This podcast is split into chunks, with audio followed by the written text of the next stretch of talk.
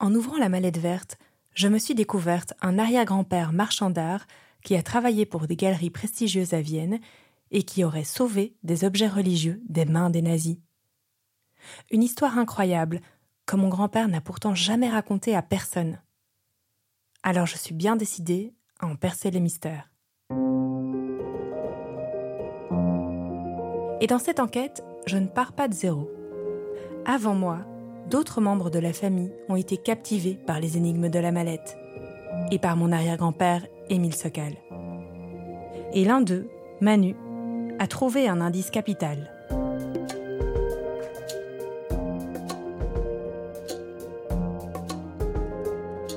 La mallette verte. Une série de Perrine Sokal. Épisode 3. Les archives générales du royaume.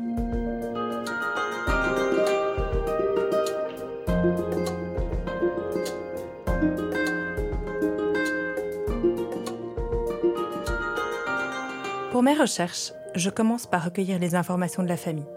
Et comme Émile a eu trois fils, j'explore ces trois branches familiales. Gérard, mon grand-père, était le plus jeune des trois fils d'Émile. C'est lui qui avait laissé la mallette verte derrière lui après sa mort. Le frère du milieu, c'était Raoul, le mari de Marie-Thérèse, celle qu'on a entendue à l'épisode précédent et qui a bien connu Émile. Et le frère aîné, lui, s'appelait Henri. Henri, lui, avait été tout aussi secret sur son passé que ses deux frères, et quand son fils Manu découvre dans la lettre de la mallette verte que son père avait des origines juives, ça lui a donné envie d'approfondir les recherches. Et c'est en suivant les indices laissés dans la lettre d'Émile qu'il a fait de nouvelles découvertes. C'est de cela que je viens lui parler aujourd'hui.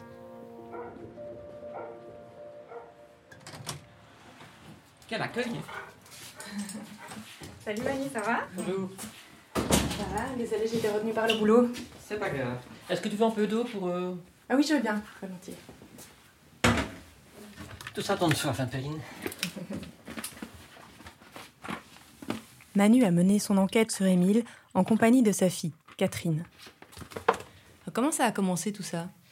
Euh, parce qu'on aime bien un peu enquêter et donc ça avait commencé lors d'une réunion lors d'une réunion à Scrie et Benoît avait emmené sa fameuse malle verte.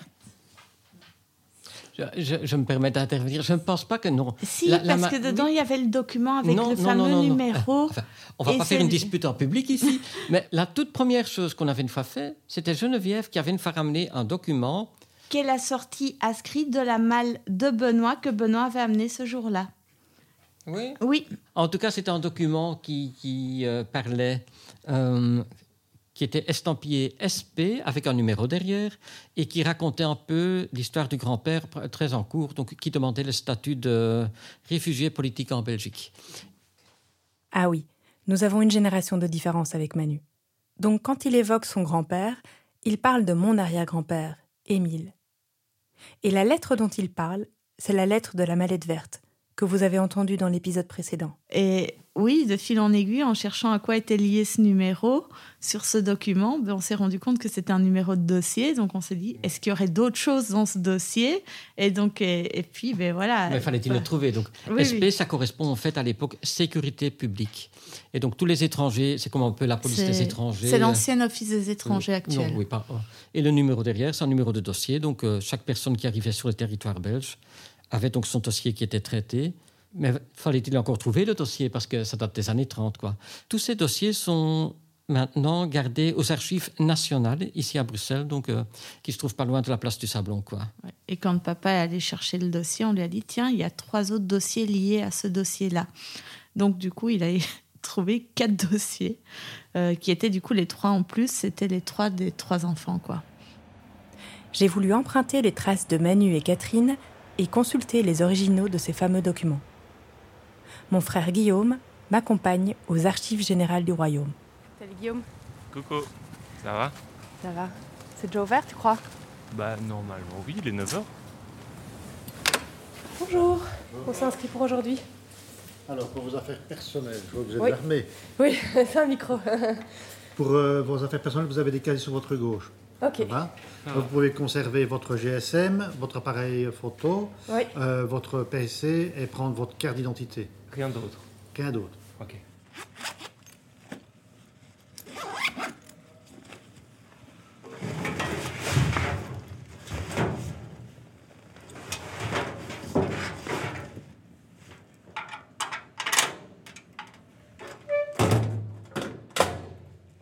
Dire que pendant tout ce temps, le secret bien gardé par mon grand-père et ses frères était consultable gratuitement, facilement, aux archives générales du royaume. Il suffisait de donner un numéro de dossier qu'on peut aujourd'hui obtenir via une recherche en ligne et puis de réserver sa place en salle de lecture. Alors j'imagine, dans l'antre de ce bâtiment, tous les autres dossiers, tous les secrets qu'il renferme encore et qui n'attendent qu'à être découverts. Ça donne le vertige. Parmi les autres lecteurs, il y a des historiens, des chercheurs, et puis aussi beaucoup de personnes comme moi, à la recherche d'informations personnelles. Comme cette personne qui fait des recherches pour prouver que son nom de famille s'écrit bien avec un petit 2. Mais bref, revenons à Émile. Il faudra aussi signer la déclaration de recherche ici. Oui, ok, merci. Le dossier d'Émile commence en février 1939, lorsqu'il arrive seul en Belgique. Ses enfants et sa femme sont alors restés à Vienne. La guerre n'a pas encore éclaté en Belgique, mais l'Autriche a déjà été annexée par l'Allemagne depuis le mois de mars 1938. Donc en fait, ce dossier, c'est des lettres entre Émile ou son avocat qui le représente et euh, l'administration belge. Il demande d'abord des prolongations de son visa et puis il demande de pouvoir s'établir définitivement dans le royaume. Monsieur l'administrateur, je suis le conseil de monsieur l'ingénieur Émile Sokal, sujet allemand né à Lemberg le 21 octobre 1891. Mon client est venu en Belgique avec un visa de 15 jours. Ce visa a été prolongé ici jusqu'au 10 mars dernier. Il me signale qu'il a sollicité la prolongation de ce visa. Mon client n'invoque pas la qualité de réfugié politique puisqu'il n'a jamais milité dans un parti. Toutefois, certains faits que j'expose ci-après l'ont contraint à quitter précipitamment l'Autriche, de sorte qu'il ne lui est pas possible de retourner dans ce pays.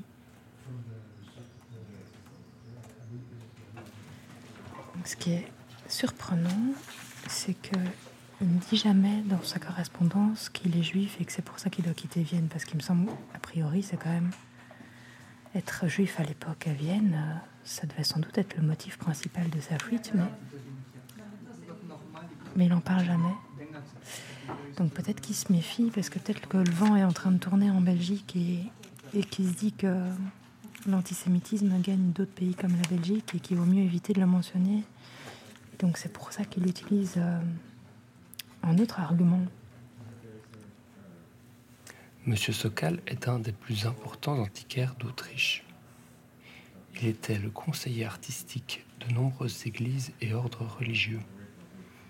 Malgré l'annexion, grâce à son influence, sa notoriété en la matière, le fait qu'il était ancien officier décoré de la Croix de Fer, M. Sokal a pu, malgré l'annexion de l'Autriche, sauver les trésors artistiques des ordres religieux. Il a pu en sauver ainsi pour environ 30 millions de francs. Je sais pas, est-ce que c'est les nazis qui voulaient obtenir euh, ces objets religieux Un des faits les plus graves que les autorités allemandes reprochent à M. Sokal est le suivant. Couvent des Prémontrés de Wilten à Innsbruck dans le Tyrol fut obligé, dans les dernières semaines de l'Autriche indépendante, de vendre un célèbre calice d'une immense valeur artistique.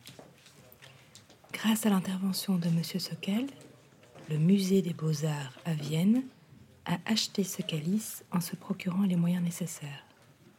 Le 12 mars 1938, jour de l'annexion de l'Autriche, M. Sokal a pu sauver cette somme pour l'ordre des Prémontrés.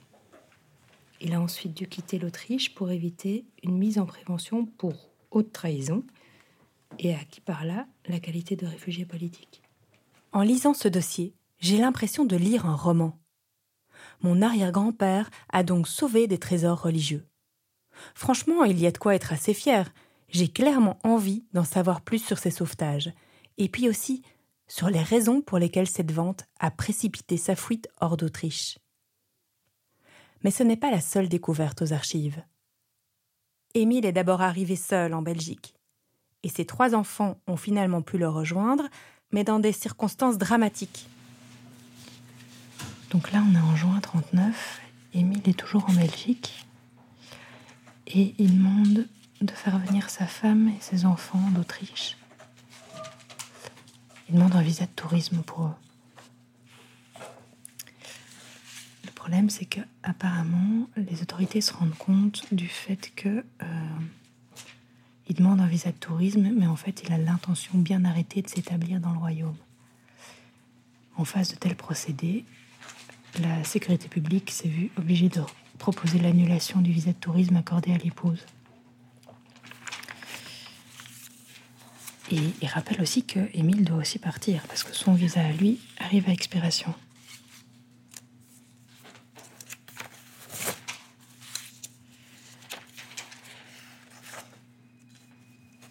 En fait, pendant qu'il échange toutes ces lettres, il reçoit la nouvelle que sa femme est morte à Vienne. Jusque-là, j'ai surtout été fascinée par l'histoire de mon arrière-grand-père, ses activités de marchand d'art et ses démêlés avec les nazis. Mais à cette énigme s'ajoute celle de la mort mystérieuse de Maria, mon arrière-grand-mère. Comment est-elle morte? Quoi qu'il en soit, après la mort de leur mère, les trois enfants sont sans protection sur place.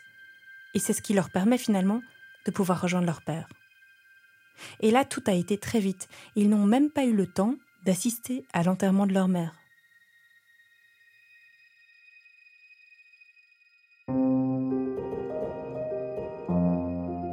En ouvrant la mallette, j'ai ouvert une boîte de Pandore. Entre les affaires étranges de mon arrière-grand-père Émile, qui a sauvé des trésors artistiques religieux, son identité juive cachée, et la mort mystérieuse de mon arrière-grand-mère Maria, j'ai des tonnes de questions. Ouvrant la mallette, j'ai tiré sur un fil et la pelote était très très grosse. Ce fil, il me conduit à Vienne, où mon premier objectif est de retrouver le calice vendu par Émile.